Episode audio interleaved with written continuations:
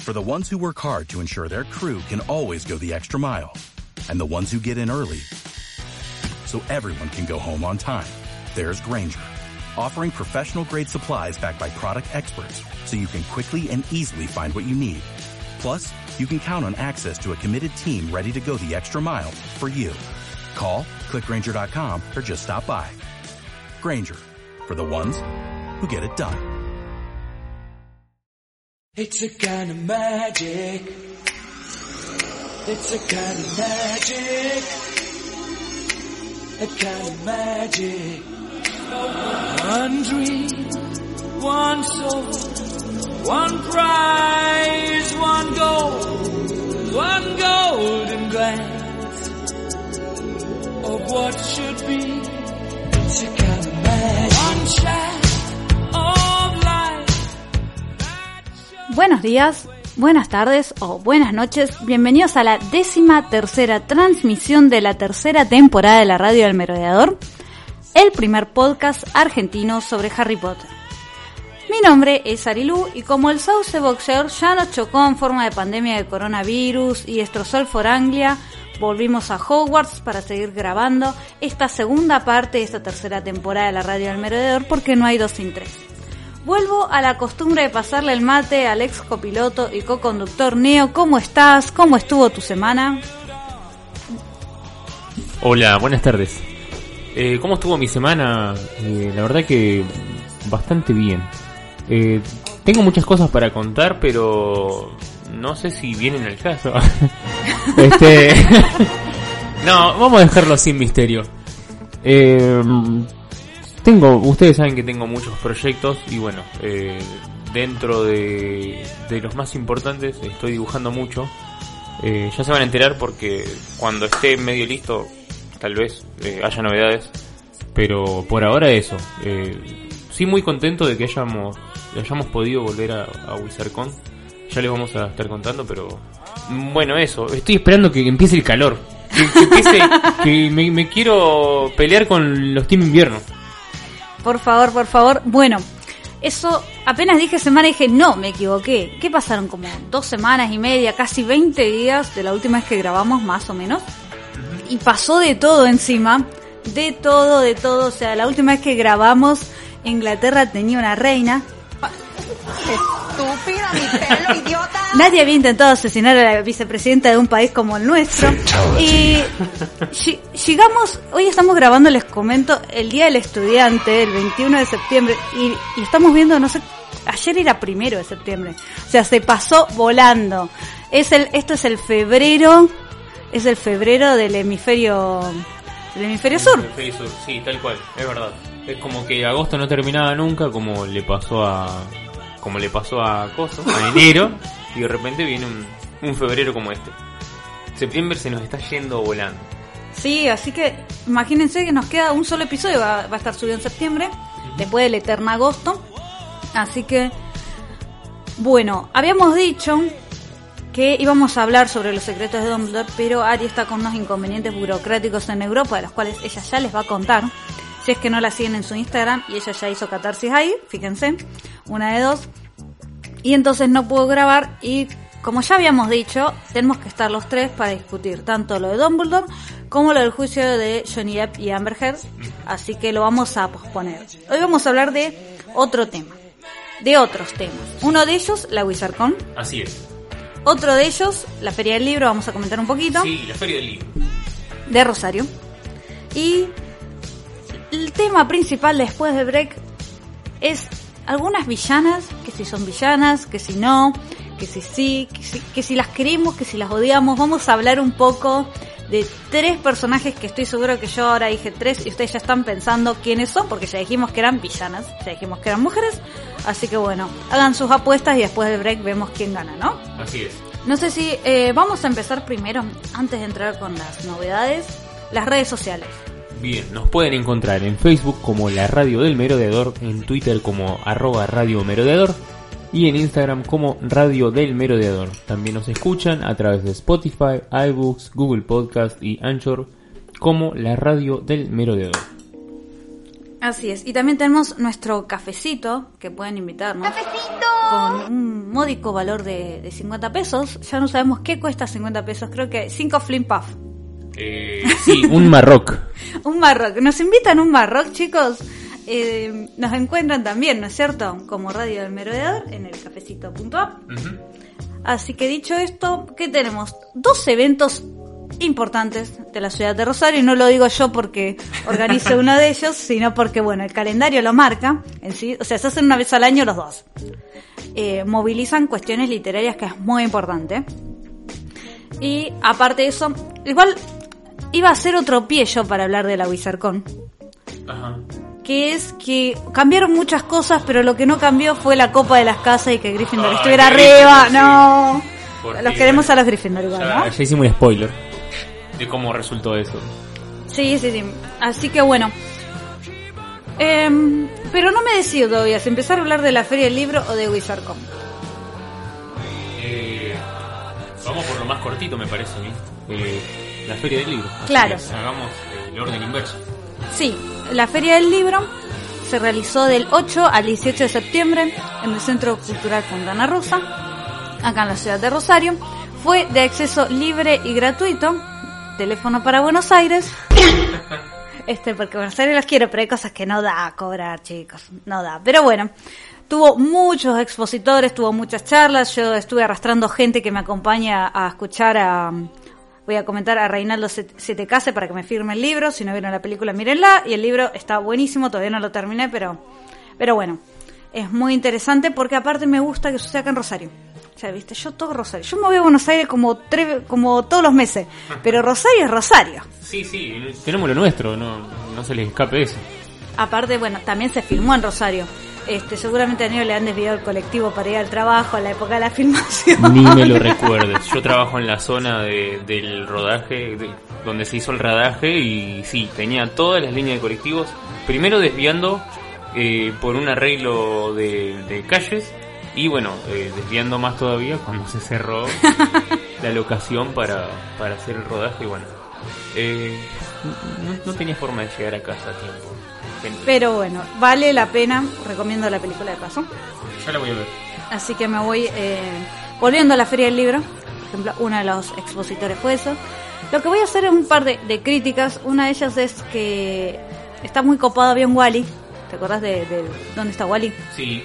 Bueno, había uno casi de tamaño del cuerpo real. Entonces yo entré lo primero que dije, ay, bueno, algo de Harry Potter tiene que haber, hecho así, armado. Hay un montón de material que se han mandado. Bueno, no había nada. No había... ¿Encontraste nada? Había, sí, había. Que, que se los mostré, que estábamos nosotros. Había un altarcito hecho. Y te imaginarás, o adivina qué libro debería estar en el centro de ese altarcito del libro de Harry Potter. Y alguno de los de la saga, ¿no es cierto? Claro, seguramente lo lógico sería, no sé, a lo sumo. Eh, hay, hay muy buenas ediciones, hay cosas que me... No, estaba el, el libro que... La, obra de teatro esa, que, que, se va a llamar así, por si no me han escuchado decirlo, es la obra de teatro esa. Ahí en el medio quedé como, date cuenta que no se vendió en su momento, que no lo quieren. Este, yo creo que hay un par de mensajes, señales que tenés que captar, librería amiga, este ahí. Porque aparte no era solo eso, era que estaba, y decía, hay muy buenas ediciones, está, tenían la edición de Mina Lima, de oh. la piedra filosofal. Ni siquiera estaba en vertical, estaba horizontal mirando el techo la tapa de Mina Lima. Una indignación total la mía, gente, sépanlo. En vez de que esté en el centro del altarcito, aparte porque es una edición que sale su billetito, sale cara, tienen que llamar la atención y vender esa que está buena, digamos. Este, pero bueno, decepción eso, digamos, que no, no, Harry Potter no tenía el lugar que, que merece dentro de lo que ha sido el fenómeno de la literatura juvenil. Sí, este año como que estuvo un poco relegado, no sé, yo sentí así como que no había mucho material, no estaba muy presente y bueno, eh, el resultado de eso supongo que es ese altar que vos decís, o diciendo, bueno, esta es la novedad, esto es lo que estamos intentando vender, qué sé yo, lo otro ya, capaz que ya claro. O sea, valoro, valoro igualmente. Estaba bien armado todo el altar, todo el rincón, era la única librería que tenía algo de Harry Potter, pero se, le erraron con el foco. O sea, qué sé yo, para mí es como la estrategia de Coca-Cola metiéndole eh, figuritas del mundial a la Coca Cero para que la compren, algo así. Como que el- el- los otros productos ya están muy bien vendidos, entonces los que necesitan empuje son los que meten esa clase de estrategia. Ustedes no pregunten cómo, pero yo tengo una figurita de esa de la de la coca casero. Ah, ¿en serio? ¿Cuál te salió? ¿Te acordás? No, no sé quién es. ¿Te acordás, aunque sea de qué país era? Creo que era un, un alemán. Un alemán creo que era. Yo me acordaría si hubiera sido alemán, porque viste, todavía tengo la sangre. No, ni idea, no. Aparte un alemán random, no sé. Después eh, me fijo a ver cuál es. después fijo. Ok. Voy a sacarle foto y subirla a la historia. No, así ¡Qué que bueno. bárbaro! Bien. Igualmente eh, fueron días muy intensos. A mí me pasaba que yo justo estaba trabajando cerca de la Feria del Libro. Entonces me iba, salía del trabajo, me daba una vueltita, miraba, paseaba, me encontraba con gente. Este, estaba muy bueno en eso. Me llevé un par de libros en, a buen precio. ¿Qué, qué te compraste? Me compré una edición del Principito, porque yo no estoy segura si la que yo tenía está en mi casa o no, así que bueno, por las dudas tengo. Muy bien. Em, también una edición pequeña de bolsillo de los cuentos de los hermanos Grimm. ¿Te La- fijaste si, si tiene los, los cuentos originales? Mira, había uno que pensé, uy, acá me engañaron, porque ¿Por no era tan el de Blancanieve y Rosa Roja. Ajá. No era tan sangriento como me habían dicho. Pero después llegué al de Cenicienta en el cual se cortan los pies para Ah, que le entre sí, el zapato. Y dije, este es el libro correcto. Esto era lo que yo estaba buscando. Este, la, la versión no Disney de estos cuentos. Así que ese. Y después encontré uno de terror en super recontra hiper mega oferta. Que ni idea la trama, pero salió re barato, así que no es caro. ¿Cuál? Eh, uno de los de R.L. Stein. ¿Ese que estaba a 100 pesos? Sí. Eh, que era un thriller. Claro, algo de una la- playa, sí. Ah, yo, vos sabés que yo casi me lo compro ese, pero digo, yo quiero, yo quiero de escalofrío. güey. Pero no hay forma de que 100 pesos sea mal gastado. No, es cierto. Bueno, qué sé yo. Sí, hay forma. Cuando te compras, qué sé yo, un pan que está duro. Bueno. Pero sí, eh, sí, me arrepiento. Capaz que todavía tienen en, en el local. Ah, tendrías que ir a ver, tendrías que ir a ver. Después, después me voy a fijar. Pero, pero sí. Eh, estaba eso para aprovechar, que estaba bueno. Hubo momentos en los cuales estaba muy lleno de gente. Los días de semana por ahí era lo que yo más aprovechaba. Que así se podía ver con tiempo, sin tanto tufo y todo. Pero bueno, está bueno que haya ido mucha gente, que esté interesada en la lectura, que hayan comprado libros, todo. Este, la verdad. Y nosotros vamos a incluir acá, en este episodio, una entrevista exclusiva, exclusiva que le hicimos, Exclusivísimo. así es, a Claudia Piñeiro. Así es. Eh, el día que fuimos a hacer difusión de, de WizardCon. Eh, de WizardCon, ¿no es cierto? Sí, sí, sí. Estaba medio perdido.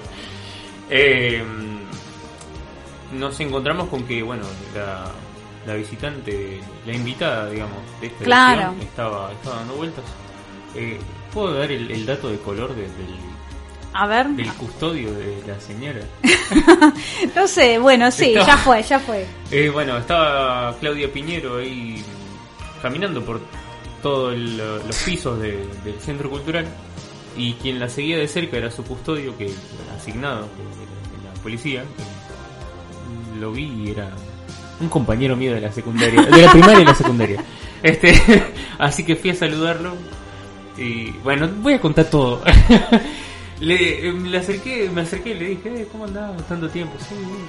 Eh, dice, estoy a cargo de la custodia particular de la, de la escritora, me dice. A mí me dijeron, seguila para todos lados. No, y me, me, me dice, no tengo idea de quién dice. y yo más o menos le expliqué quién era, qué, qué libros tenía y qué, qué adaptaciones salieron en la Claro. tele, en el cine. Y bueno, este me dijo, ah, mira vos. Bien, bien. Así que bueno, él estaba haciendo su trabajo y lo, lo hace bastante bien, ¿viste? porque a todos lados donde íbamos y nos cruzábamos Claudio Piñero, él estaba ahí atrás como, como una sombra. Totalmente, sí. Así que bueno, aprovechamos, muy accesible, Claudia dio un discurso muy bueno sobre eh, la cuestión que nos atañe a Rosario en los últimos tres meses, que es la ley de humedales, que es la quema las islas, que es que no se puede respirar. De paso aprovecho este paréntesis para comentar que estamos pudiendo respirar no por obra y arte de que nuestros amigos del otro lado del río hayan dejado de quemar, sino de que estuvo lloviendo. Tal cual, y no deja de llover, al menos por ahora. Claro, está inestable, pero bueno, no sé, la verdad es que yo no sé si entre que quiero que venga el calor o, o no, porque así no tengo humo, es, es todo un dilema. Sí, es cierto. Pero estuvo muy bueno el discurso que hiciera sobre, sobre esta cuestión. Y también, como decíamos, estaba muy accesible, así que le preguntamos sobre si tenía alguna opinión para compartir sobre la saga de Harry Potter. Y les dejamos ahora la, la respuesta que nos dio. Vamos a escucharla. La radio del merodeador, donde la magia te encuentra. Yo leí el primero, no leí toda la saga, y me pareció un libro muy entretenido, que tiene una- un desborde de imaginación, ¿no? Esos libros que abren, abren, abren historias para todos lados. Me, asombra que tenga el éxito que tuvo con chicos muy chicos, porque justamente tiene mucha información, mucha mucha historia secundaria, y así todo eh, es, es de un éxito extraordinario, y me, me encanta cuando hay un libro que agarra tantos nuevos lectores, ¿no? Porque esos nuevos lectores pasan a otros textos, puede ser en la saga o puede pasar a otros. Entonces es un, li- un libro que es muy introductorio a la, a la lectura y eso me parece muy bueno. Muchas gracias. Dejamos La radio del merodeador, donde la magia te encuentra. No, siguiente pregunta. Bueno, y voy a comentar, ahora que ya, ya compartimos todos la, la mini entrevista con, con Claudia Piñeiro, que eh, Nacho, uno de nuestros seguidores, uno de nuestros oyentes, y amigo de, de nosotros, obviamente también, Le mandamos saludos. le mandamos saludos, él dijo, ay, en el próximo episodio entonces voy a, voy a escuchar la, la entrevista a la cual yo estuve en el backstage. así que, así que sí, sí, ahí está. Y, y Nacho por ahí también eh, fue inspirador al tema de hoy sobre, sobre las villanas, a partir de un texto que publicó. Ah, así sí. que, eh, gracias Nacho por toda tu colaboración. 10 puntos para Ravenclaw, su María, si pudiera. ¿Tenemos eh, permiso de él para leer su reflexión? bueno, él la compartió, está en Ah, modo público, así que sí. Bueno, a- a- con- en un ratito vamos a leerla entonces. Así es. Así que bueno, no sé si queda por ahí algo más para comentar de la Feria del Libro. De la Feria del Libro, eh, yo solamente me compré eh, Sí. El Arte de la Guerra, que era un libro que me, me hacía falta. Y bueno, aproveché que había una edición re linda. No, no me salió nada barato, pero bueno. Eh, sí, la, la otra vez dije, la, la vez anterior que se hizo la Feria del Libro, dije, siempre me compro chucherías o cosas chiquitas que me faltan. Y la próxima me tengo que gastar un poquito más y comprarme algo, algo lindo. Eh, bueno, me salté un poquito, pero ya está. Eh, Bueno. Y de paso me compré también, que no podía dejar de comprarme, eh, el- una edición de un amigo que él es escritor, el señor Oscar Ayala. eh, le, voy, le voy a mandar saludos y mis felicitaciones porque la editorial municipal le publicó un cuento en una, dentro de una serie, así que bueno, aproveché para llevarme ese cuento, lo, lo publiqué en mis historias, tal vez lo, lo publique de vuelta para recordarles. Si lo llegan a encontrar, muy recomendable. eh, desde que conozco a mi amigo hace 18 años que, que está escribiendo. Casi 20. Fue hace Sí. 84 años. Siempre fue escritor, así que uh, nació con nombre de escritor.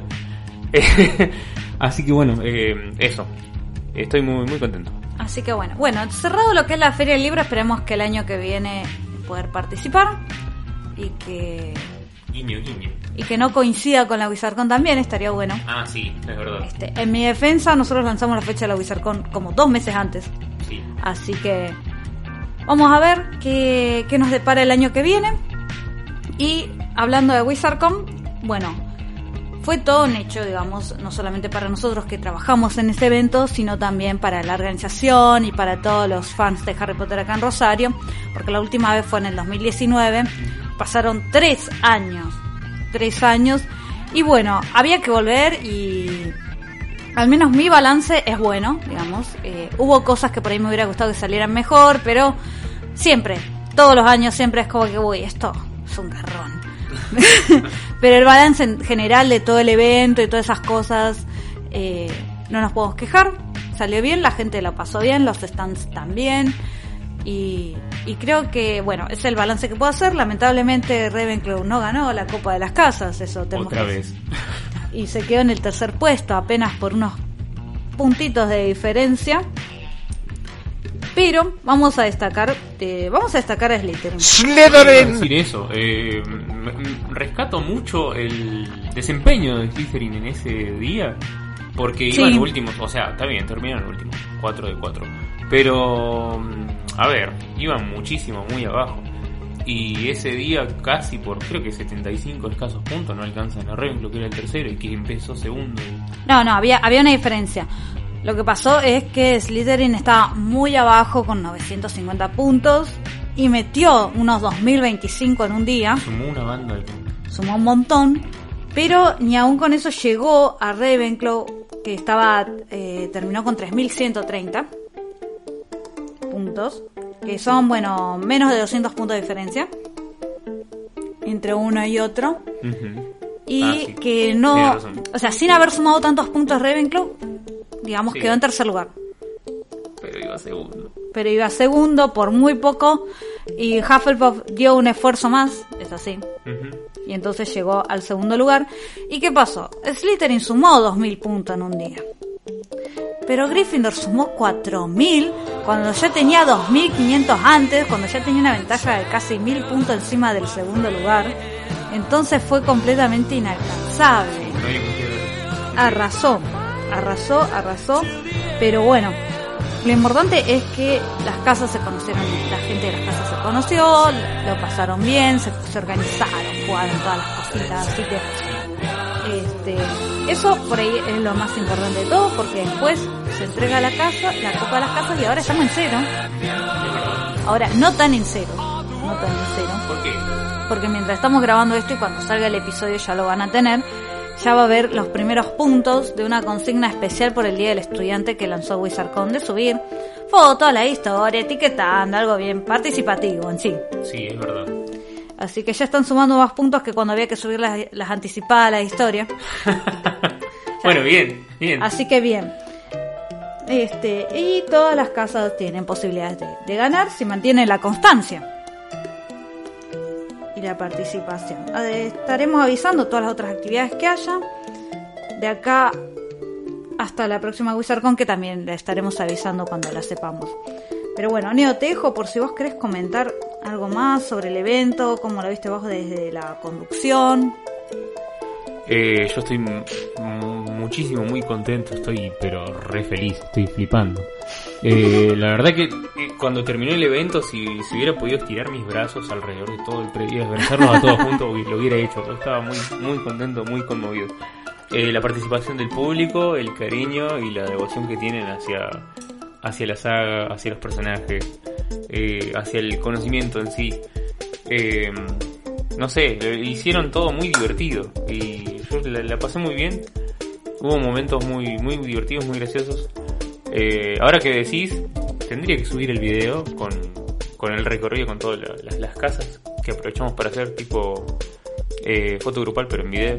Sí. Y eso sería mi, mi participación en, en WizardCon, así que creo que cuenta los puntos para Ravenclaw. A ver, a- a ver si lo hago ahora. este. Pero sí, como dijiste, capaz que hay cosas que, que podrían haber salido mejor. Pero. No sé, o sea, fueron muy mínimas para, para todo lo que pudo haber salido mal, qué sé yo, esas cosas No, que seguro. siempre, siempre aparecen a último momento. Eh, no sé, muy, muy conforme, muy contento y, y re con, con ganas de que esperemos menos de un año para, para volver a encontrarnos. Bueno, eso se irá viendo, eso seguramente. Bueno, la Book Night está en febrero, así firme nomás. Y también eso es muy importante, el público muy participativo, con muchas ganas, de incluso de discutir las preguntas, discutir las cosas, pero siempre todo en buena onda. Sí, es verdad. Y, eso es muy importante. Y también, bueno, agradecer a lo que son las, las medidas de prensa que llevaron la cobertura, a la Asociación de Quidditch argentino que vino y estuvo haciendo actividades en el patio. Y había una actividad que habíamos comentado que terminó siendo mucho más difícil de lo que yo pensaba que era, que era la búsqueda del Demiguise, Ah, sí, se encontraron muy pocos. Está bien que era invisible, pero... Está, claro, yo esperaba que bueno. Pongamos 15 para que al menos encuentren 10. Bueno, se encontraron 3. claro. Así que complicado. Complicada esa parte. Muy difícil los acertijos. Veremos a ver cómo qué sucede el año que viene, si hay acertijo o no, y, y cómo lo podemos resolver. Pero este hubo solo tres eh, demigods que fueron encontrados por cuatro personas. Bien, bien. Eh, ahora que me acuerdo, eh, fui un, un día, un rato a la Feria del Libro, eh, pasado el, el- la fecha de Wizardcon, y había una señora que me llamó como para saludarme porque estaba con una, una nena, una niña, que, que había estado, que era parte del equipo de Hufflepuff, y, Me muero. y bueno, estaban como debatiendo si se animaban o no a, a acercarse a saludarme. Y me dijeron, dice, estuvimos el otro día y yo antes de, de que me dijeran de qué era, sí, le digo, vos sos Hufflepuff. La, la Y- celebrity. y muy, muy emocionado. Así que estuvo, estuvo re lindo. Sí, sí, eso me estaba acordando de mencionar el tema del cosplay. Que, que tuvo mucha actuación, que eso es lo que a mí me gusta. Porque, ¿qué pasa? Hay muchos cosplays que se repiten.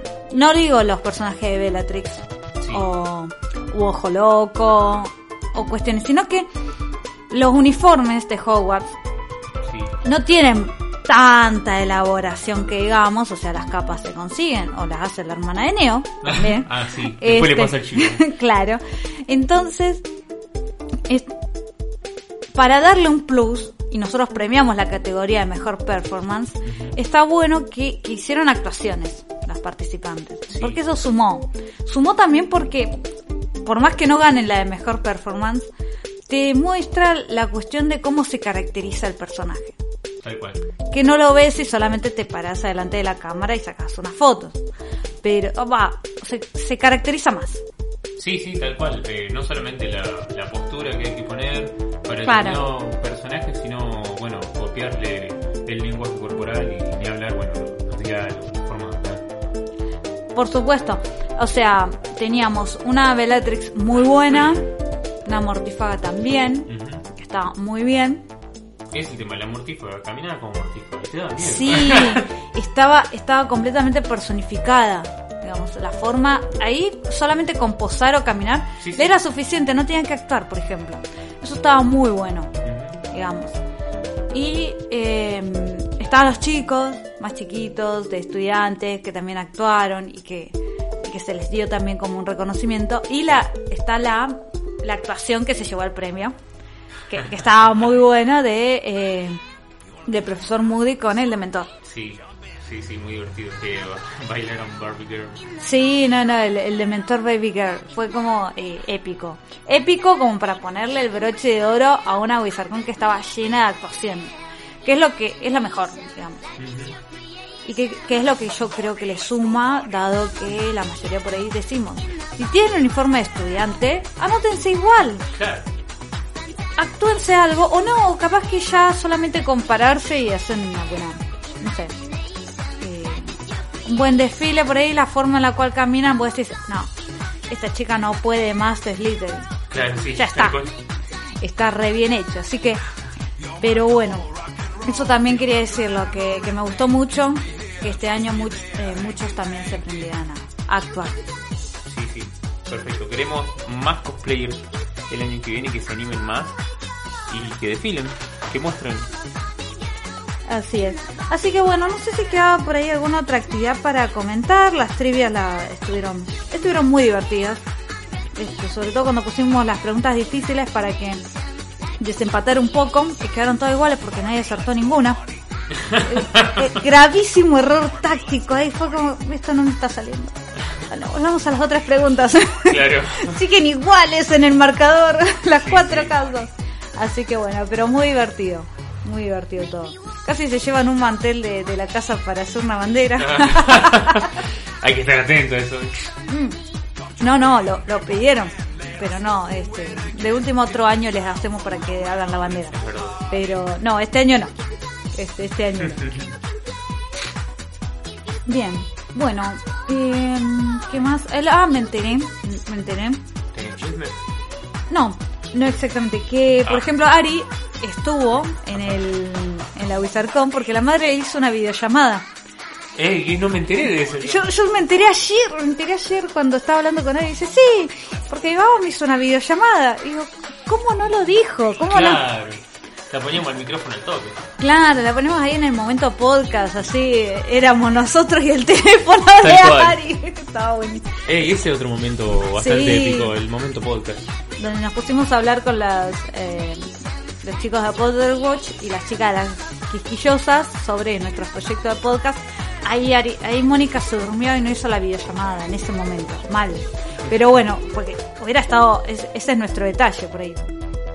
Tenemos una merodeadora en el extranjero que ya nos va a estar contando por dónde anda, qué tal la burocracia europea y todas esas cuestiones. Así que las vamos a dejar en, en la intriga con eso. ¿Dónde en el mundo está Ari de Slytherin? Así que bueno. Mi breve estalqueo a Tom Felton, para ir cerrando esta parte, es que Tom Felton hizo una publicación muy... ¿Sobre? No, Ah. no, no. Este, hizo una publicación sobre la muerte de la reina de Inglaterra. Ah, Así que lo compartimos en redes. ¿qué, En qué, el Twitter. ¿Qué bate sobre eso? No, bueno, lo que pasa es que nosotros por ahí no tomamos idea de lo que es la reina, pero yo pensaba hoy, es como, es como la bandera. Una cuestión de unidad, de identidad, De identidad, claro, de identidad, eh, claro, unidad no tanto, Claro, o sea, algo que trasciende la- las divisiones políticas, la cuestión ideológica, algo más que, lo, Sí, que los identifica. yo estuve leyendo bastantes publicaciones eh, que hacían sobre, sobre ella y la de Tom Felton me llamó la atención porque, bueno, como él es, eh, es más un ciudadano de, de- de a pie, no tiene ningún título ni nada, ni forma parte de la familia real, ni nada de No eso, tiene ni título universitario. tampoco. eh, pero él hablaba de la cuestión de la, de la identidad británica, de cómo la, la reina le, le fortalecía su identidad británica. Y dije, es como la bandera, es como la bandera. Este, así que me, me pareció muy, muy interesante esa, esa perspectiva de esta persona que viaja por el mundo, que es conocida, que es famosa, que por ahí nosotros sabemos que casi siempre está en Estados Unidos, pero sin embargo, eh, bueno, eso. Independientemente de aprovecho a hacer los memes sobre la- las Malvinas. Ah, Todavía sí, estaban muy buenos, chicos. Este, excelente los memes, como No hay que siempre. dejar pasar la oportunidad. Muy buen servicio. O sea que entonces si yo comparo a la reina con Messi, entonces ahí sí lo entiendo. Digo, ah, eso es lo que le pasa a estos huevones con la, con la señora. Y no, no sé, no sé. No sé, porque creo que Messi tiene más aceptación. Es, muy complejo. Es muy difícil hacer, hacer un paralelismo y todo. Este, pero los memes acá en Argentina estaban muy buenos. Eso sí, yo. A ver, ¿cómo estamos de tiempo? No, no lo veo, no lo entiendo. 955 segundos. Hace la cuenta. Así que bueno, yo antes de ir a las redes, lo único que quisiera decir en cuanto a eso es que todo bien con los chistes de Malvinas, pero lo que opina la reina sobre la guerra de Malvinas es tan adorno como lo que nosotros opinamos sobre la reina. O sea, Mm. Ah, sí, es cierto. Incidencia cero. Este, puteen a los primeros ministros siempre, que son los que deciden las cosas. Así que bueno, bueno. Cerrado este bloque, Tom Felton, Feria del Libro, WizardCon. Ya dijimos lo que vamos a hablar después del break musical, lo cual es Dimos- mucho. Dimos una, una pista importante. Así es.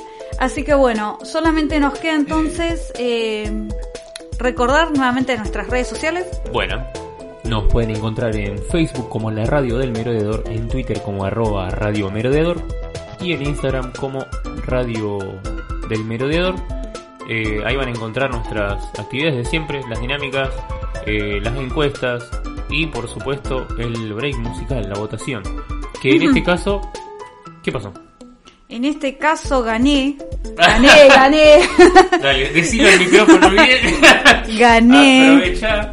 Bueno, sí, estaba difícil, ojo, porque Ari había elegido Bad Habits de Ed Sheeran y yo había puesto un clásico. Clasicazo. Sí, sí, yo dije, ay, acá la gente no la escuchó nunca esta canción, no la va a votar. Pero bueno, bueno, todo puede pasar, todo puede pasar. De Puede de- pasar de que vivas en un termo y no le hayas escuchado nunca, ¿no es cierto? La verdad que es. Y pero hay gente que vive en un termo. Este, Gloria Gaynor, sí, de Can't Take My Eyes Off You. Así que ganó por ustedes que la votaron con una pequeña diferencia. Así que se los dejamos para que lo escuchen y a la vuelta seguimos hablando de las villanas. Las villanas. Vamos con Gloria Gaynor.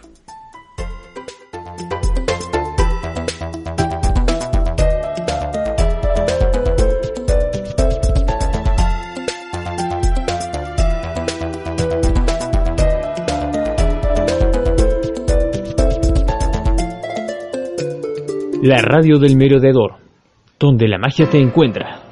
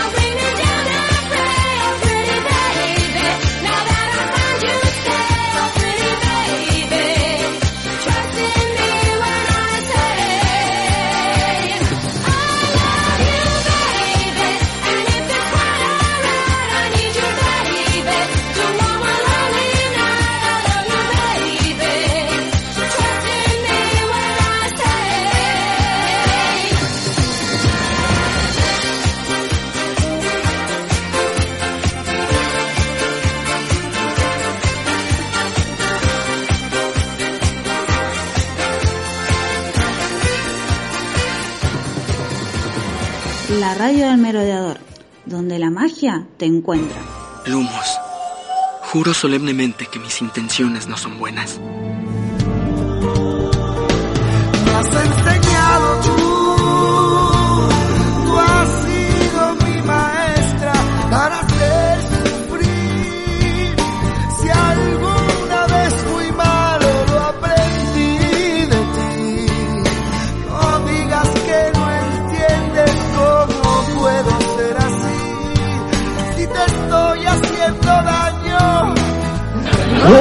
Tranquilo viejo.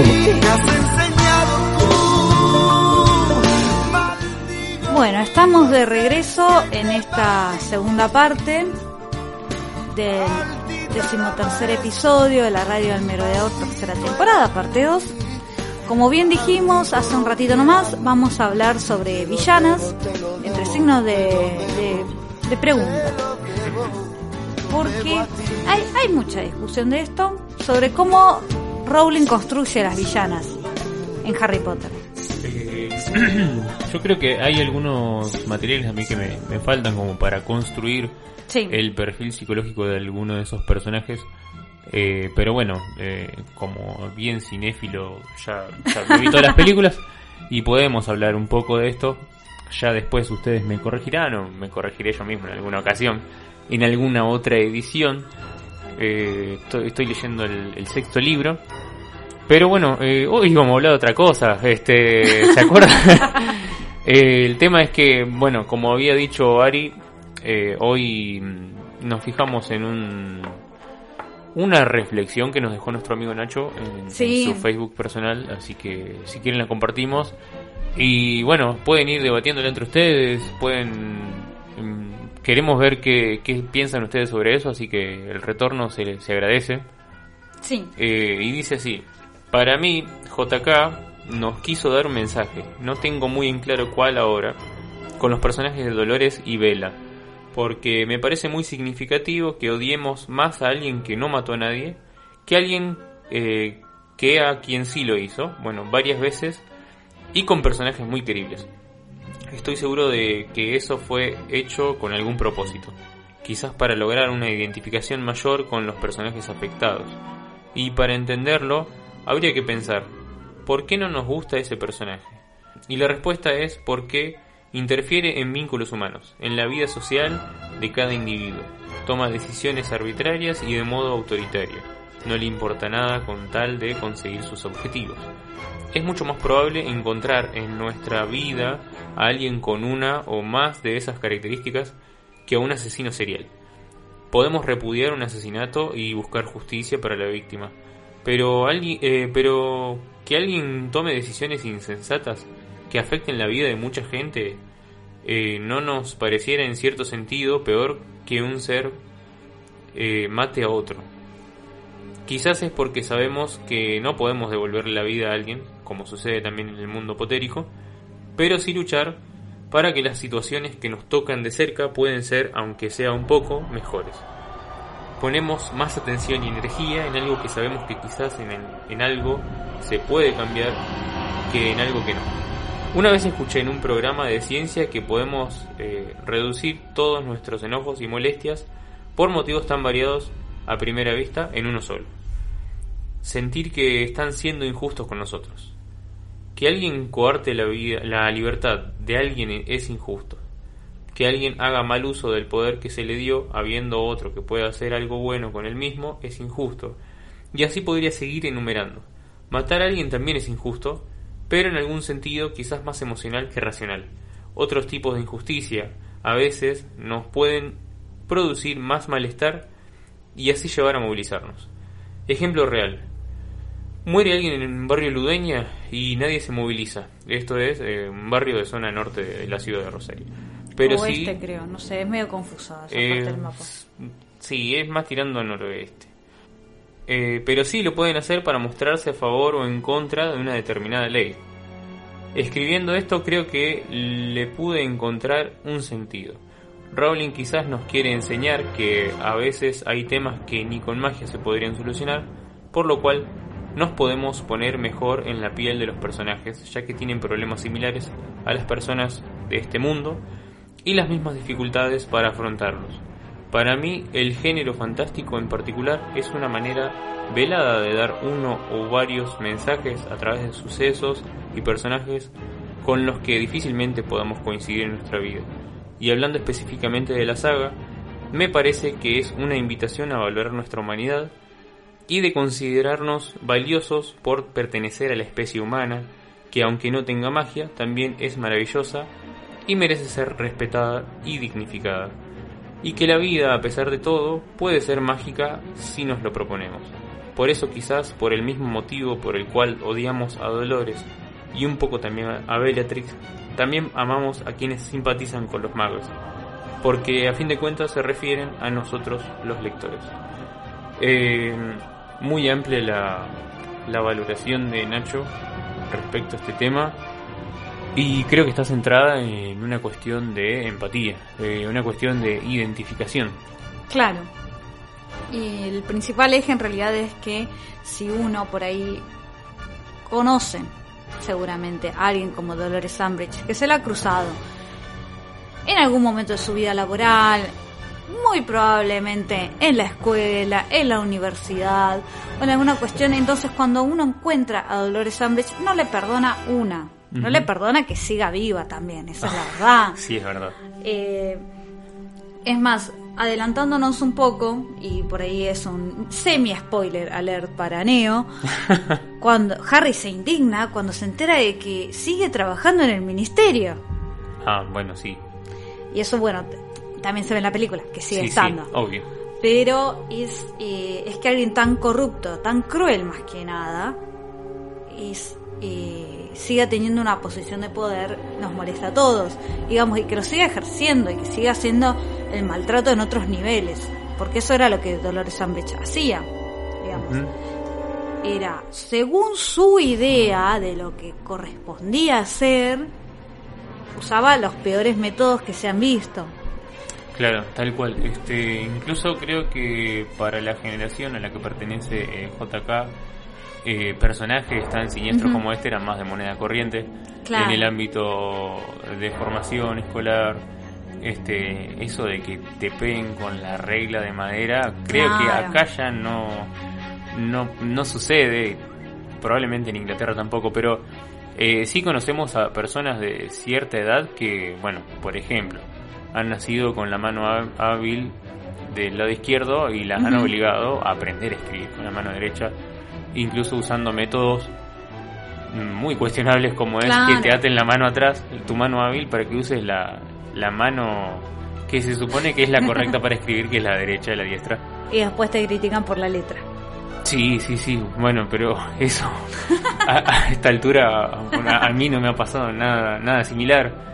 Pero sí, es mucho más probable que encontremos en, en diferentes hábitos, en ámbitos, no solamente en, en el ámbito escolar, estudiantil, eh, gente ejerciendo eh, un poder, una autoridad que tal vez mm, en nuestra mente no, no sea virtuosa, no, no sea como que se la hayan ganado ellos mismos. Eh, y bueno, por lo menos tampoco no nos imponen nada de respeto. Y bueno, suceden estas cuestiones. Eh, por ahí sufrimos mucho las consecuencias de sus, de sus actos, de sus decisiones. Claro. Y bueno, sí, a, a quién no le ha pasado. Es una cuestión más de, de identificarnos. Sí, además, acá Nacho en este caso hizo un paralelo con Bellatrix, que es lo que vamos a hacer también en el episodio. Pero muchas veces hemos hecho encuestas en las cuales decimos, bueno, ¿vos a quién odias más? Sí, somos recopados, ¿eh? Buenísima la pregunta acá, el mejor. este, pero bueno, a ver, saliendo de eso, ¿quién odias más? Y te ponen a Voldemort y te ponen a Umbridge y la gente te vota a Umbridge. Y sí, Porque el nivel de, de, de psicopateada que hace, la tortura psicológica que implica, todo su, su intervención en Hogwarts, su intervención en la historia después de que se va de Hogwarts, es terrible. Así que eh, se entiende el rechazo a esta figura. Sí, pero por ahí, a ver, también es una cuestión de, de rechazo hacia la hipocresía, porque por ahí eh, la figura de Ambridge se vende a sí misma como alguien correcto, que está haciendo lo, lo que te- debería ser normal. y lo hace con, con una sonrisa y con, con una voz, con una Vestida de dulzura. rosa. Exacto, eh, y, y con bueno con esos accesorios de, de estética de gatitos, Claro. eh, todo muy muy cute, muy tierno, eh, que tal vez contrasta un montón con la con la tortura psicológica que, que te impone eh, o con las prohibiciones eh, y bueno eso también es como un shock en tu en tu mente, en tu cabeza, o decir esto esto está hay algo que está fuera de lugar acá. Claro. Y por eso, bueno, es más, chocante. Ven por ahí, no sé, que la crueldad de la que de la que se regodea Bellatrix, que creo que es más acorde a lo que a lo que hace, como que, ah, yo soy mala, ¿viste? Sí, estás haciendo cosas que esperás que haga. Claro, a ver, eso es por ahí lo...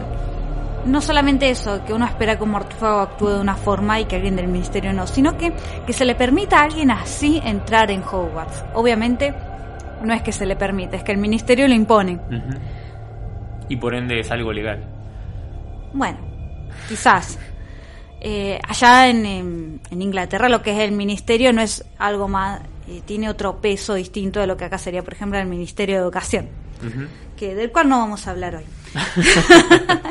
Así que, pero en sí, eh, lo que es Bellatrix actúa más como se espera que actúe, pero también es un personaje que se va, que digamos que se pasa a cinco pueblos más o menos, No, obvio, sí. que, que lo que ella tiene es un fanatismo por la causa de, de Voldemort, una admiración y una lealtad, porque nos guste o no, es una lealtad a un- una forma de pensar que no compartimos. Sí, sí, tal Es cual. una forma de pensar peligrosa también, ¿no? Este vale la aclaración. A mí siempre me gusta cuando, para hablar de Bellatrix, de una frase que dice, cada villano es un héroe en su propia mente, y yo creo que no hay, no hay frase que aplique mejor a Bellatrix que esa. Ella está convencidísima de la causa que apoya. Ella está, no, no podría estar más convencida de que es lo correcto, el lado en el cual ella se encuentra. Sí, bajar a su primo, por ejemplo. Bueno, el primo era un traidor a los ideales que ella defendía. Sí, sí, por supuesto. Entonces, este, claro, mató a Sirius Black, mató a Dobby con eh, su, su daga, digamos. Y, y sin embargo, a pesar de eso, si tenés que ver a quién odias más entre Bellatrix y Umbridge, te odian más a Umbridge. Ah, sí, es verdad. Pero creo que también pasa por esa cuestión de que uno entiende que Bellatrix tiene esa forma de pensar que es equivocada, que es incorrecta, pero que es acorde a eso, que, que de última no la caretea vistiéndose de rosa. Es exacto, eso es lo que estaba tratando de decir. Cuando uno espera eso, no la estás careteando. Claro, está diciendo, digamos, está siendo coherente con la crianza que recibió, con la familia de la cual viene, y también en base a eso voy a comentar, estuvimos investigando un poco los datitos que había sobre la wiki, A ver. porque quizás está relacionada, quizás, porque no está comprobado y veremos si alguna vez nos lo confirman también. Ah, sí. Bueno, esa, esos, esas zonas grises son las que le da lugar a Rowling a inventarse cosas que le convienen.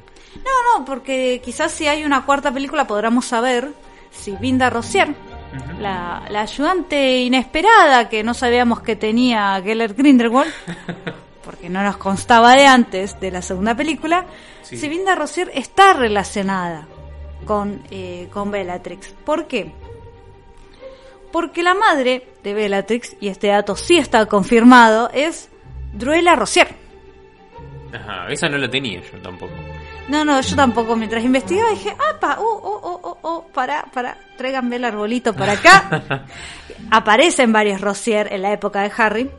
No sabemos si están relacionados o no, pero tendría cierta coherencia, y vamos a especular acá, con que Vinda Rossier, mano derecha, leal, alguien que cu- ocupa una figura similar, como Bellatrix a Voldemort es Vinda a, a Gellert, esté emparentado, que la sangre, que corra una sangre similar o familiar por las venas de Bellatrix, ¿no es cierto?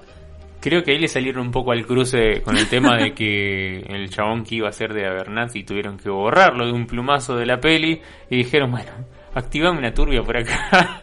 No, no sé, no sé. ¿Vos no decís sé. que no? No sé, creo que cumple otro rol y tendría que volver a pensar.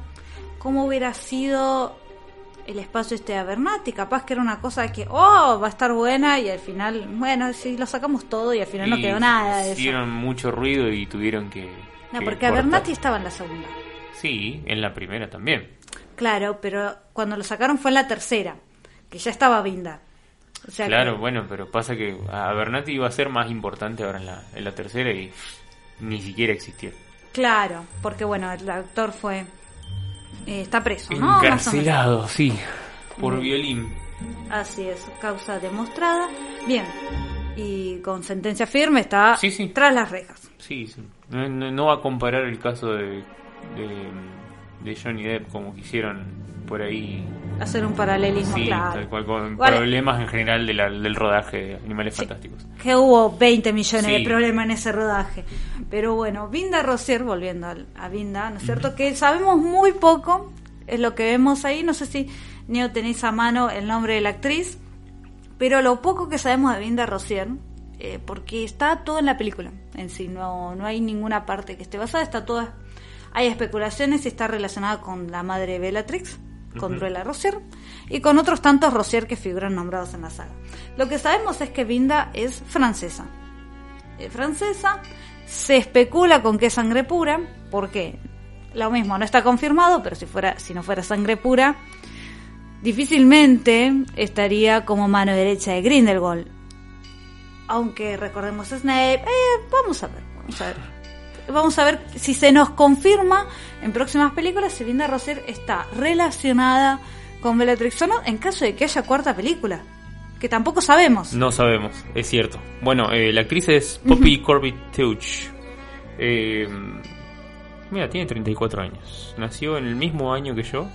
Pero bueno, todavía no cumple los años porque eh, los cumple el 18 de noviembre. ¿Nacionalidad de la actriz? Francia. Es, francesa. Bien, me gusta eso de que si el personaje es francés, la actriz es francesa, un poco... Bien, me gustó. Claro, y recordemos que, bueno, obviamente eh, Grindelwald la pudo haber conquistado, digamos, traído para su lado cuando estaba en, en Francia. Mm, y sí, porque aparece en la anterior. Bueno, aparecen las tres. Sí. Pero el- Pero en la primera no. acá figura como que sí. Bueno, Habrá esto es. ¿dónde está dónde está Vinda Rosier En, en, la- en Animales Fantásticos y dónde encontrarlo. Claro, a ver, el que la encuentre nos responden, ¿sí? En algún lado comentario, etiquetan en historia, nos manda mensaje privado. Estoy viendo su filmografía y no, no es caso una. No vi nada. Drácula, The Dark Prince, The Royals. Bueno, esto es una serie. ¿The Royals? The ah, la, no, ¿La viste No, esa no la vi. Bueno, de, de la actriz tenemos fecha de nacimiento de Vinda Rosier, ni eso. Y no. No, porque no se anima ya a ponerle fecha de nacimiento. Este, vamos a ser sinceros después de lo que pasó con McGonagall. que va a ser? No, pero bueno. Bien, no sabemos. Viendo Rosier, la verdad es que una buena personificación cuadra bien con una seguidora de Grindelwald. Se la ve así, aparte, pocas palabras, pero ahí preocupada, bien mano derecha, bien a la sombra, bien, eh, bien segundo, segundo mando de Grindelwald. Aparte de que, bueno, lo mismo que decíamos por ahí antes con el tema del cosplay, se, se impone, sí, no dice mucho, no habla mucho, pero con su forma de hablar, de caminar, con los gestos, te marca un personaje que, que cuadra, que cierra. Sí, sí, Por más que para mí era como, cuando yo la vi dije, ¿qué hace? A ver, porque tendría que haber llegado de alguna forma a la época de Harry, si hubiera habido una segunda al mando eh, con un apellido que suena, que suena en la en la saga, en algún que otro personaje suelto por ahí. Pero bueno, qué sé yo. Habrá que ver qué pasa con este personaje.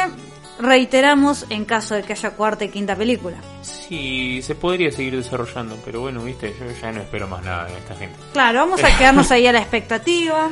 Este, pero supuestamente quizás al menos tiene el mismo apellido que la madre de Bellatrix, que recordamos Bellatrix Lestrange es su apellido de casada con Rodolph Lestrange, porque su apellido de soltera es Black. Claro. Sus hermanas son Andrómeda y Narcisa. Y al padre no estábamos olvidando. de mencionar el padre, que es el del apellido Black, es Cygnus Black III, co- como el nuevo rey de Inglaterra que es tercero. Ah, O sea, mirá, mira. todo tiene que ver Todo con tiene todo. que ver con todo. Así que bueno. Y de Bellatrix sí tenemos el año de nacimiento, Eh, que es el 1951. Y según, eh, bueno, No es muy diferente al de la. Ah, sí. Sí, a Elena Bonham Carter. sí, no, me estoy confundiendo con, No. con la actriz de. No, no, Elena es más joven. Elena, sí, tiene 56 años. Elena. Eh, es del 26 de mayo de 1966. Elena, Sí. bien. Eh, porque Bellatrix fallece el 2 de mayo del 98 a los 47 años en la batalla de Hogwarts. Ya todos recordamos que eh, fue abatida por Molly. Ujú. Y si no recordamos mal, justo después de haberse burlado de, eh, de la muerte de, Fred. Sí. Así que, muerte épica, si la subo, la verdad, que de los tres personajes que estamos abordando, es el único que sabemos con certeza cómo, cuándo y dónde murió. Claro. La fecha de nacimiento te la debo, tenemos el año nomás. De quien tengo la fecha de nacimiento es de Dolores Umbridge. Ah, sí, tiene fecha de nacimiento. Sí, ver. 26 de agosto. 26 de agosto. Y Es. Eh, de signo Libra. que le sigue a Leo. De no, Libra. No, Libra no, no. de Virgo, perdón. Bien. Es Perdón a la gente que sigue la astrología, ¿no? Eh, y el año dice antes de 1965. No tenemos un año estimado. Bueno, pero por ejemplo, la actriz que hace de Bellatrix eh, le lleva. Es 10 años menor que la actriz de, de Ujú. Umbridge, así que ponele que siguiendo esa lógica. Sí, Porque Imelda Stanton tiene, tiene 66 años. bien. El 9 de enero del 56. Imelda, que aparte est- estoy vinculando todo con el mundo muggle, Imelda va a ser de la reina Isabel ahora en la nueva temporada de The Crown. Ah, mira. Da- datito que ya es de público conocimiento, pero que vamos a ver cómo sale eso. Que va a ser, digamos, la de edad avanzada, la reina de edad avanzada. Claro, Claro, con la anterior era eh, Olivia Colman. Colman. Sí, sí. Y ahora Tremenda renuevan. actriz. Muy buenas las actrices que han hecho de la reina Isabel, la verdad, en The Crown. Serie recomendadísima. Me falta verla, pero bueno. Así que bueno, hay- vamos a hacer un poco de comparaciones en cuanto a datos. Ya dijimos que tanto Bellatrix Lestrange como Vinda Rosier son de sangre pura. Suponemos que Vinda es por lógica, no, no está confirmado. Pero Dolores Umbridge es sangre mestiza. Así racista como la ves, Ah, tiene sí. un muertito en el placar. Y no, no quiero así comparaciones con el señor. El señor Claro, eso iba a decir, pero se la hace la comparación. Que bueno, también, qué sé yo. Eh, ¿Se puede decir? No, no nos van a bajar ningún programa. ¿eh? Si Claro. decimos el señor de Adolfo. ¿eh?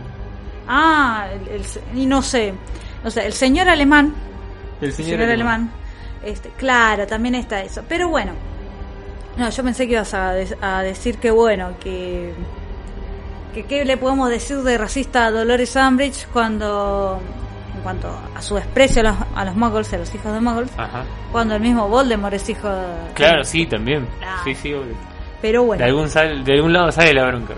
Así que de, de Dolores Umbridge conocemos que tiene Patronus, que es un gato de cabello largo, que lo vemos en el, en el ministerio, cuando está haciendo las, los interrogatorios amistosos a los nacidos muggles. En la peli se puede ver eso.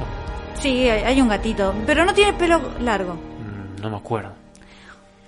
este, porque había dementores en la sala.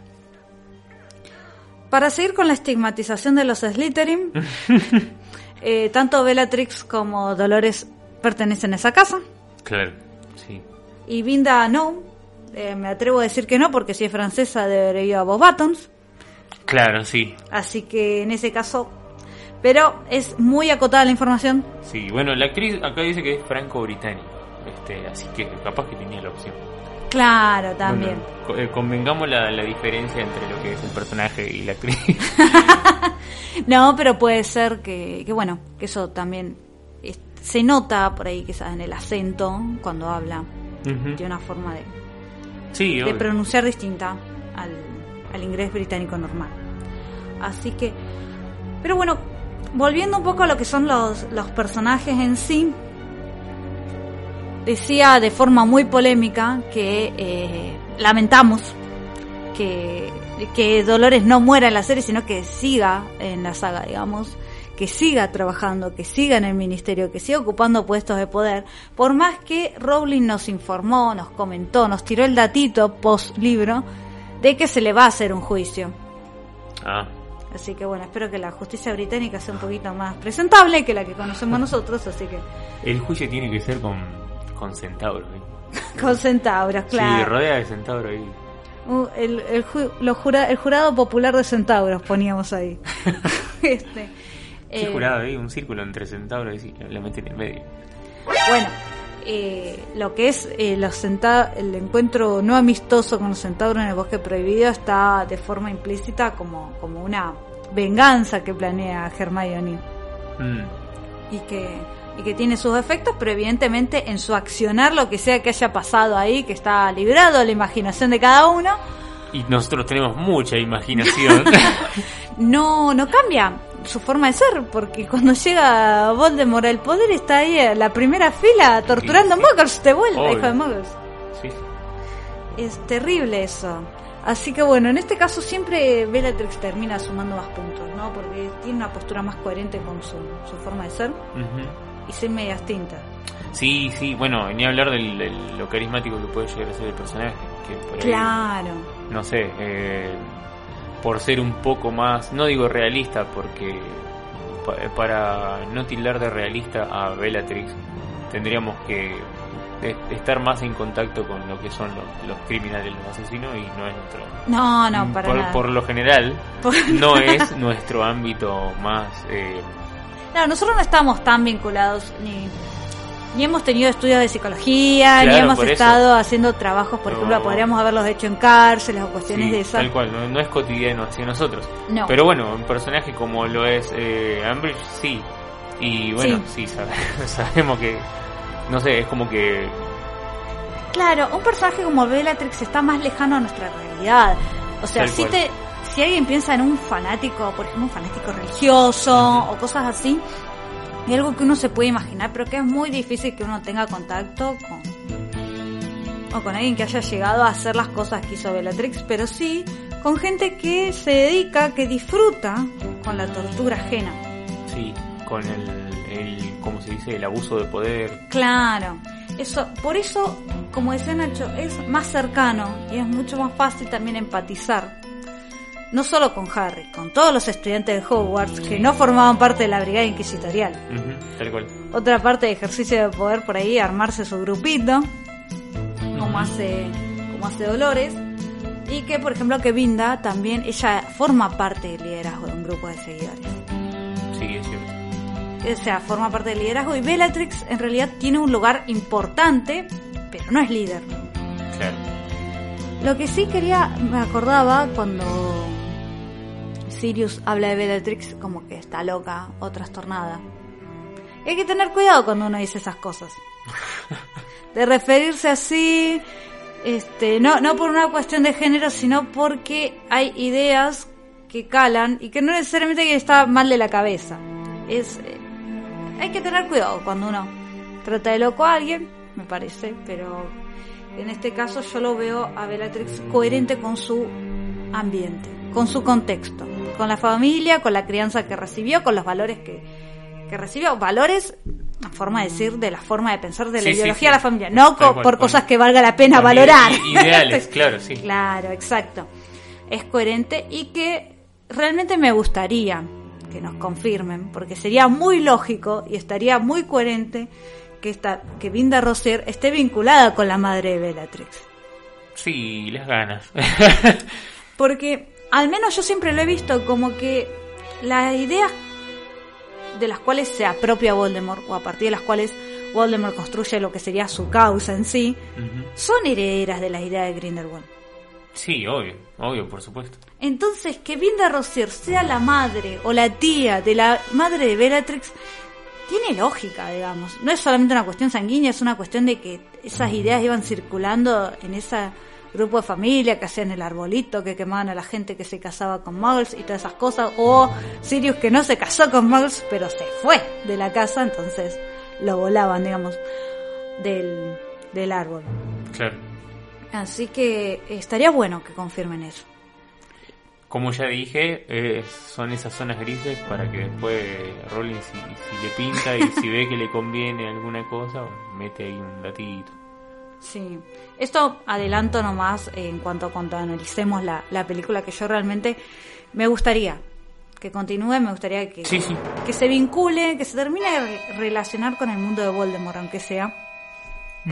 Pero bueno, veremos a ver qué es lo que qué es lo que sucede. No sé si por ahí eh, te quedó algo en el tintero para comentar de, de estas villanas. Eh, así, en el aire no. Estaba mirando también la, Ay, sí, la tengo- filmografía de, de, De- Imelda. Ah, Imelda ha trabajado. Hizo un montonazo de cosas. Es eh, cuando hace de, de una de las hadas de la Bella Durmiente, increíble. Está en, en Alicia, en el País de las Maravillas también. Sí, sí. Me falta ver la segunda de esa. Sí, lo que te iba. Tenía una pregunta que la voy a dejar también para, para el público. Porque yo me acuerdo Que en el momento en el cual seleccionaron a Elena Bonham Carter para interpretar a Bellatrix, ella en realidad fue la segunda opción. ¿Quién era la primera? Yo lo dije en una La primera es Helen McCrory, Mm. que, que nos ha abandonado recientemente, quien, a quien luego le dieron el trabajo de, eh, de Narcisa. ¿Por qué se quedó sin el puesto? Porque, bueno, quedó embarazada, entonces no podía interpretar a Sí, Bellatrix. es cierto. Entonces mi pregunta es, y la dejo para... A ver, Neo, vos que contestás, y la dejo para el público, a ver... ¿Cómo, si se imaginan a Helen interpretando a Bellatrix? Eh, yo sí me la reimagino. El tema es que aún si hubiera existido esa versión, como ya, ya conocemos la de, la de. Elena, eh, a Elena le iba re bien también. O sea, sí, eh, eh, hubiera sido difícil de, de digerir, no sé. No, digerir no, de, de, de superar. ¿Qué sé yo? Elena dejó la, la vara muy alta. Claro. No tenía como esa experiencia eh, para interpretar personajes que estaban medio tocados. No sí, sé si eso vieron- de, de la película de Tim Burton, vos decís. por ejemplo, sí, por ejemplo, porque es la, chica Barton por excelencia. Ya sabemos que, bueno, estuvieron casados. Eh, incluso, bueno, si quieren hacer otra relación con Harry Potter, recuerdo, si recuerdan, Tim Burton estuvo contemplado para ser el reemplazante de, em, de Chris Columbus cuando se estaba por ir. ah, sí, Este, se hubiera corrido mucho el eje. no sucedió. eh, creo que la decisión fue por ahí porque el productor David Heyman dijo, bueno, eh, Burton se va como a comer la película, va a dejar de ser como, no sé, Lo que es, claro. sí, es tal cual. eh, Sí, le iba a cambiar mucho, aunque también trajeron a Cuarón que, bueno, nada que ver. O sea, también se fue un toque la línea de Chris. Yo estoy, estoy Pero- reconforme. Pero Tim, Tim Burton se hubiera ido, pero... O sea, para mí Cuarón se pasó tres pueblos, Tim Burton se hubiera pasado diez. Sí, sí, Así, es eh, que hubiera, hablando en porteño, en porteño hubiera metido el material en una licuadora y hubiera claro. sacado hubiera sacado una calabaza de ahí adentro, ya sabemos. Pero bueno, este, Bueno, vean esas, esas dos preguntas así como para nuestros oyentes. Una, si se imaginan, ¿cómo se imaginan? ¿O cómo se imaginan a Helen interpretando a Bellatrix? Porque es cierto que ¿qué nos pasa a nosotros? Que nos traen algunos personajes que si no los... Por ejemplo, es como Luna, digamos. Luna es Evana, Evana es Luna, no hay otra Luna que no sea Evana Lynch. Sí, es cierto. O lo mismo Daniel con Harry.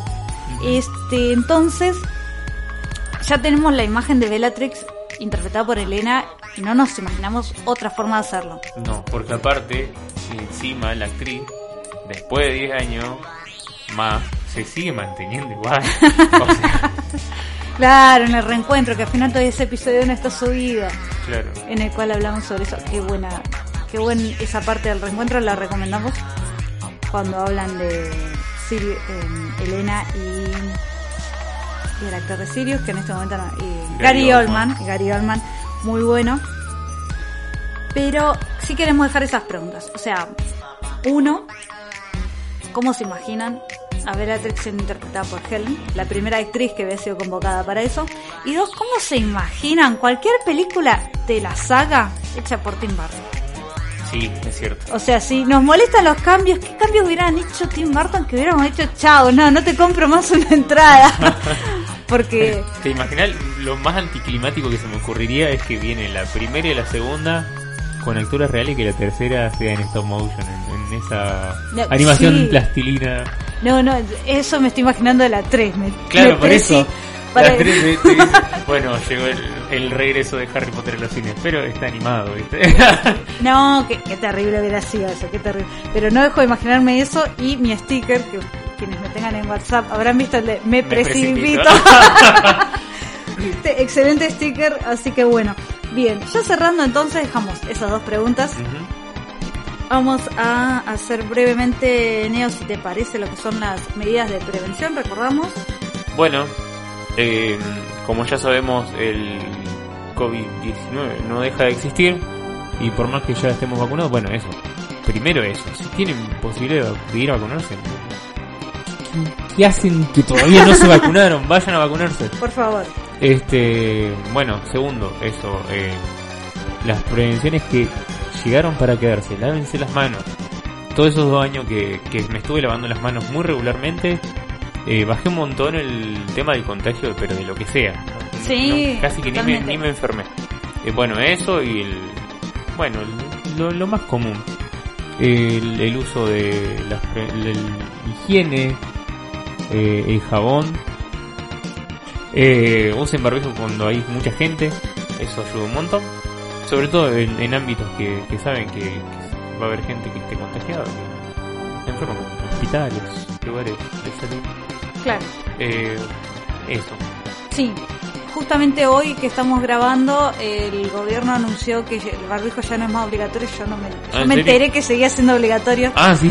este, eso bueno, pero sí lo seguimos recomendando. En lugar- Sí, porque aparte sigue, hospital, al sigue siendo sigue siendo optativo y bueno, Sí, eh, no nos está parece prohibido, ¿eh? una buena opción eh, usarlo en lugares donde está muy concurrido y la gente no puede mantener esa distancia que por ahí estamos o, o nos hemos acostumbrado a usar. Como también, bueno, cuando fue lo de la gripe A y todo eso, que nos acostumbramos a, a toser y estornudar en el pliegue del codo y eso que lo, lo- Claro. Y- fue casi instantáneo que lo hayamos eh, implementado. Bueno, estas cosas también. Sí, lamentablemente tenemos que contar que hemos tenido que usar el barbijo acá en Rosario por la cuestión del humo. Sí. Este, Ese- hubo un día especialmente que no podía creer. Todo el mundo estaba con el barbijo puesto igual que yo. Una vergüenza. Pero bueno, también lo que queremos decir, el agradecimiento eterno al personal de salud, como mencionábamos recién, cuando vayan a los hospitales, es recomendable. Uno Sí. nunca sabe que está sentado al lado, por qué está sentado al lado de la misma sala que ustedes. Claro. Así que un barbijo nunca está de más ahí. Total, cuál es, eh, no está prohibido. Y hacemos nuestro abrazo a los familiares y amigos de quienes han perdido la batalla con el COVID. Bueno, dicho esto, Neo, recordanos las redes sociales. Bien, nos encuentran en Facebook como La Radio del Merodeador, en Twitter como arroba Radio Merodeador y en Instagram como Radio del Merodeador. También tenemos el cafecito, si nos quieren invitar, siempre le vamos a estar agradeciendo. Y como siempre decimos, este es un podcast para fans de Harry Potter, hecho por fans de Harry Potter, así que la opinión de ustedes es muy importante. Esperamos sus comentarios. Nos estamos escuchando en iBooks, Spotify, Google Podcast o Anchor para el próximo episodio de la Radio del Merodeador, tercera temporada, parte 2. Nos vemos y se cuidan de las villanas de la vida real. Hasta la próxima. Y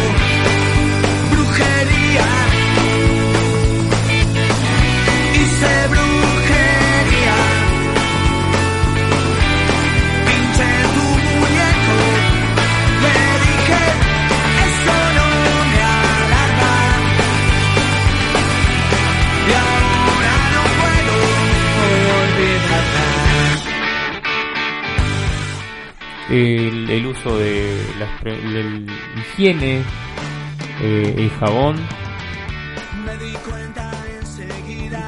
Eso me confunde más todavía. Eh. Yo no creo en los milagros, pero a ver si hoy sucede. Una noche como aquella donde Vamos a dar las redes sociales. Capaz que el que estaba sentado al lado tuyo en el hospital estaba leyendo Stephanie Meyer. Tenía el barrijo puesto. no ve la mueca que le estás haciendo. ¿eh? Este...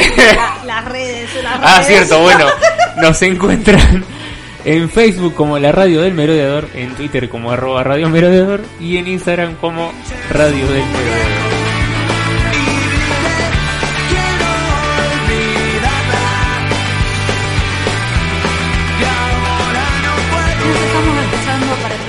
Episodio en iBooks, Spotify, Google Podcast o Anchor. Para el próximo episodio de la Radio del Meredor, tercera temporada, parte 2. Muy bien. Nos vemos. Sí, dale. Te, te doy el para las redes. Dale. Después pone eso de esto. Sí, sí, sí, obvio. Bueno, dicho esto, Neo, las redes. Bien.